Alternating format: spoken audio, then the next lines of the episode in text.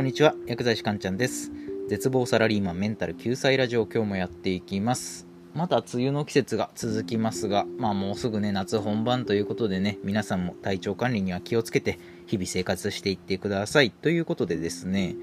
今回は食費についてお話ししようかなと思います。食費ですね。まあ、っていうのも具体的なその節約術とかそういう話ではなくて生活していく上でまあ、お金って有意義に使えた方がいいですよね。で、それにはやっぱ不必要な出費を抑えることで、まあ、ある程度節約していくっていうのはまあ必要な考え方なんですけど、じゃあ何を節約すればいいのって話になりますよね。で、そんな時に、食費をケチる人って結構いるんですよ。食費をケチる人。あれって意味ないよっていうお話をします。で、結構いますよね。安いからって言ってそのお昼ご飯コンビニのおにぎり1個で済ませるとか。まあでもそれって意味ないんですよ。そこで今回は食費をケチっても意味がないというテーマでお話をしていきます。でなんでそうやって食費をケチっても意味がないのか。で具体的に食費に関してはどういうお金の使い方をしていけばいいのかっていうところをねポイントに、えー、今日のお話参考にしてみてください。ということで今日のテーマの結論で食費をケチっても意味がない。これはどういうことかというと、食費を無理にケチっても、結局後々かえって高くつくからです。高くつくから。で、そうやって後々高くつくのは何でかっていうと、食費を無理にケチって、まあじゃあ例えばね、昼夜って毎日コンビニ弁当だったとしますよね。で、そういった生活を何年、何十年と繰り返した場合ですね、どっかで体が壊れるからですね。どっかで体が壊れる。で、体が壊れちゃったらお医者さんにもかからなきゃいけない。薬も飲まなきゃいけないっていうことで、結局大きいお金がかかるんですよ。で、体調って一度大きく崩してしまうと、なかなか元に戻らないんですよね。で人間ほとんどそうなんですけど、やっぱり健康を含めて、その失ってからその大切さに気づくっていう場合がほとんどなんですよね。でやっぱりそうならないためにも、日々のね、食費をちょっとケチってコンビニ弁当食べるみたいなことはね、やめた方がいいわけなんですよ。で、まあ具体的に栄養のお話をするとですね、コンビニ弁当とか、まあ、そういった安価で手軽に取れる食事って、実は栄養バランスがすごい悪いんですよ。まあ、極端な話、カップラーメンとかって100円前後で買えるじゃないですか。120円とか、まあ、それぐらいで買えますよね。じゃあその100円前後の中に質の高い栄養が含まれているかっていうと、全然含まれてませんよね。糖質だけめちゃくちゃ高くて、それこそ重要なタンパク質はほとんど入っていない。高糖質、低タンパクの食事ですよね。で、こういった高糖質、低タンパクの食事を続けていくとですね、体に悪いっていうのはもちろんそうなんですけれども、あとはメンタルヘルスにもね、かなり悪いんですよ。で、そうやって、まあ、心身ともにね、ボロボロになって、何もやる気が起きない。力を振り絞って頑張ろうとしても体がついてこない。で、傷ついた体を治すのにお金はかかってる。で、こうなってしまうとね、やっぱ人生めちゃくちゃ大変ですよね。じゃあ私たちは食事に対してどういう風なお金のかけ方をしていけばいいかっていうことで、アクションプランはですね、目で見て原材料がわかる食品にお金を払いましょうっていうことですね。目で見て原材料がわかる食品にお金を払いましょう。まあこれはね、他の放送でも僕言ってるんですけど、原材料がわからない食品は、まあ、一般的に加工食品ですよね。加工食品っていうのは体にものすごく悪いんですよ。まあ、具体的にはそのリーキーガットって言って、えっ、ー、と、第2の脳って言われてる腸にね、穴が開いちゃうんですよ。で、穴が開いちゃって、エンドトクシンっていう毒素が血管の中入って、えー、全身に炎症を引き起こして、うつ病とか、認知症とか、あとは癌とかのね、リスクになったりするわけですね。なので、加工食品はできるだけ避けて、まあ、野菜とか果物とか、まあ、お肉とかですね、目で見て原材料がわかるものにお金を投じましょうっていうことです。で、これ言うと、まあ、コンビニのサラダとかどうなんですかみたいな質問が来るんですけど、まあ、コンビニのね、おにぎりだけでお昼ご飯済ませるとかだったら、まだコンビニのサラダ食べた方がいいですけど、まあ、基本的にはね、僕はサラダ含めてコンビニのご飯全般おすすめしないんですよね。っていうのは、たとえそれがね、サラダだったとしても、添加物がね、結構含まれてるんですよ、コンビニのものって。で、食品添加物って、人間に対してどのような害があるかっていうのが、まだはっきりとね、分かってないんですよね。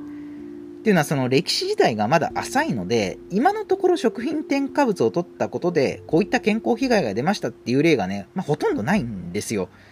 ただね、それがね、今後じゃあ20年、30年と摂取し続けた時にどうなるかっていうのが、うん、現段階ではね、ちょっとわからないんですよね。まあ言葉悪いですけど、今人体実験中なわけですよ。で、またね、短期的にこういった害があるよっていうことをね、示唆する実験とかもいろいろ出てて、大腸菌を取り出してそこに人工甘味料をね、垂らしてみると、大腸菌がなんと毒素を出したみたいな、そういった研究もあるんですよ。まあ、この実験だけだとね、まあ、なんとも言えないんですけど、うん、なので、その100%害があるとは言い切れないですけど、健康には間違いなくプラスにはならないよねっていうことですね。まあ、それだったら、なるべくコンビニのご飯は食べない方がいいですよってことになります。目で見て原材料がわかる、えー、ものですね。えー、果物とかお肉とか、えー、野菜とかですね。まあ、そういったのをスーパーで買って調理して食べるっていうことをお勧めしますっていうことですね。では最後まとめになります。今日のテーマ、食費をケチっても意味がないということで、これはどういうことかというと、まあ、そこでね、食費を無理にケチったとしても、後々帰って、えー、高くつく、健康を害して、後々高くつくからですよっていうお話をしました。では具体的なアクションプランは、えー、目で見て原材料がわかるものにお金を投じましょう。まあ、スーパーの、えー、野菜とか果物とかお肉とかですね、それを調理して食べるようにしましょうということですね。では今回の内容は以上になります。いかがだったでしょうか？ではまた次回もお会いしましょう。さようなら。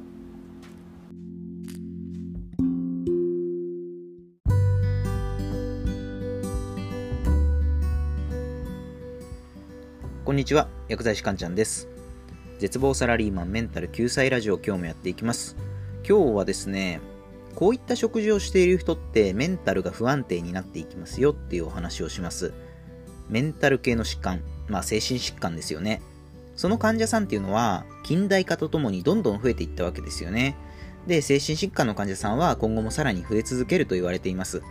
で、そこで大事になってくるのが食事なんですね、食事。食事っていうのは、人そのものを作るわけですよ。で、健康的な食事をしてる人は健康になっていきますし、まあ逆にね、不節制な食生活をしている人は、心も体も不健康になっていくわけですよ。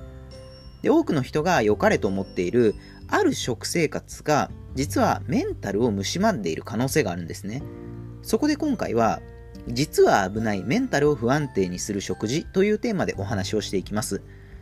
多くの人が良かれと思ってやっているメンタルを不安定にしてしまう食事とは何か、また、メンタルを安定させるためにはどのような食事をとっていけばいいのか、ぜひ参考にしてみてください。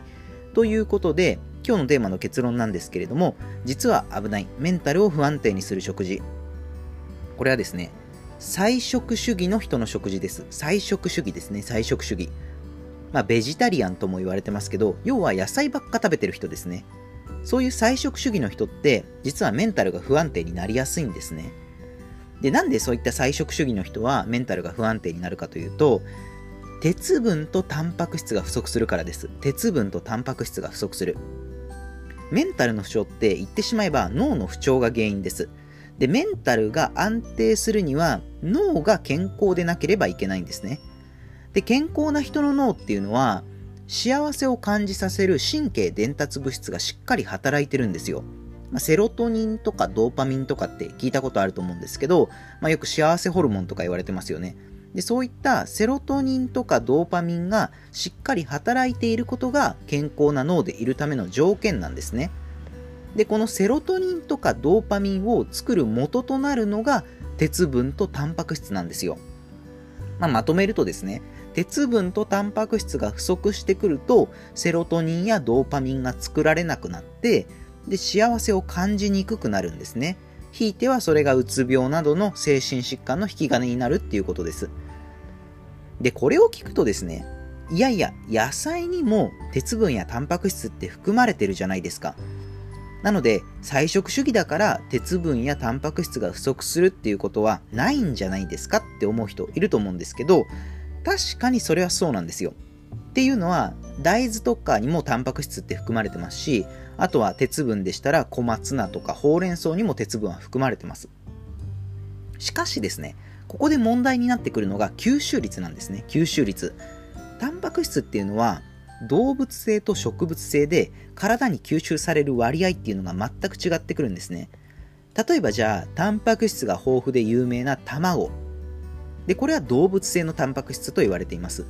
で、一方で同じタンパク質が含まれている大豆ですね、大豆。大豆はどうかっていうと、これは植物性のタンパク質なんですね。で、体での利用率が高い、まあ、プロテインスコアなんて言ったりするんですけど、まあ、つまり質の高いタンパク質っていうのは、圧倒的に動物性のタンパク質の方なんですよ。つまり卵とかお肉なんですね。で、これは鉄に関しても同じです。鉄も動物性ヘム鉄と植物性非ヘム鉄っていうのがあります。吸収率を考えると、動物性のヘム鉄の方が圧倒的に吸収率が高いんですね。だいたい吸収率で言うと10倍ぐらい違ってきます。で、それこそ、必要量の鉄をほうれん草だけで補おうとすると、毎日ほうれん草バケツ4杯ぐらい食べないといけないんですよ。まあそんなの実際問題無理じゃないですか。なので、肉は太るから食べませんとか、鉄分は小松菜、ほうれん草で補ってるから大丈夫ですみたいな菜食主義の人って、自分ではタンパク質が十分補えてると思い込んでるんですけど、まあ実際は全然足りてないんです。で、結果、タンパク質とか鉄がどんどん不足していって、で、メンタルがどんどん落ち込んでいくわけですね。じゃあどうすればいいんですかっていうことで、アクションプランなんですけれども、アクションプランは、動物性のタンパク質、ヘム鉄を取りましょうってことですね。動物性のタンパク質、ヘム鉄を取りましょう。で、理由は、先ほど言った通りで、動物性の方が植物性のものより吸収率が圧倒的にいいからです。で、ちなみになんですけど、食べたものをしっかり消化するための消化酵素っていうのもタンパク質で作られてるんですね。タンパク質が不足してくる人っていうのは消化酵素が十分に働かなくなって消化力が落ちます。で、消化力が落ちるとお肉とかお魚食べるのが負担になってきてそれが結果さらなるタンパク質不足を招くわけですね。まさにこう正のスパイラルですよね。あ、すいません、負のスパイラルですよね。で、食事で補える人はもちろん卵とかお肉とか取ってもらっていいんですけど食事からだと十分量取るのは難しいっていう人であればまずはプロテインを飲んでみてください。あの粉を水で溶かして飲むプロテインですね。であのプロテインを飲んでいくうちに、まあ、徐々に消化機能が戻ってきます。で消化機能が戻ってきたら肉とか魚に徐々に切り替えていくっていう風な作戦をとってみてください。鉄分に関しては動物性のヘム鉄は主にレバーとか牛肉あとはカツオ、あとはマグロの赤身とかにも豊富に含まれているので、まあ、そういったものをね、積極的に摂るようにしてみてください。で、やっぱりね、特に女性なんかは食事量であったり、まあ、あとは月経とか出産によって重度の貧血に陥ってしまうケースがあるので、本当に注意が必要なんですね。で、実際問題、うつ病のリスクっていうのは、女性の方が男性より2倍から3倍高いって言われてます。もちろん男性が全く気にしなくていいっていうことではありませんけど、女性に関しては特に注意が必要ですっていうことですね。で、植物性のものは絶対食べてはいけないっていうわけではないです。まあ、ただ、植物性のものだけで鉄とタンパク質を補おうとはしないでください。で、動物性のものもしっかりとっていくようにしていきましょうっていう今日はそういったお話でした。では最後まとめですね。今日のテーマ、実は危ないメンタルが不安定になる食事これは菜食主義の人の食事ですね。ベジタリアン、野菜ばっか食べる人の食事はメンタルが不安定になりますよっていうお話をしました。具体的なアクションプランは動物性のタンパク質、ヘム鉄を取りましょうっていうことですね。では今回の内容は以上になります。いかがだったでしょうか？あなたの人生がグッドライフになりますように薬剤師かんちゃんでした。では皆さんまた次回もお会いしましょう。さようなら。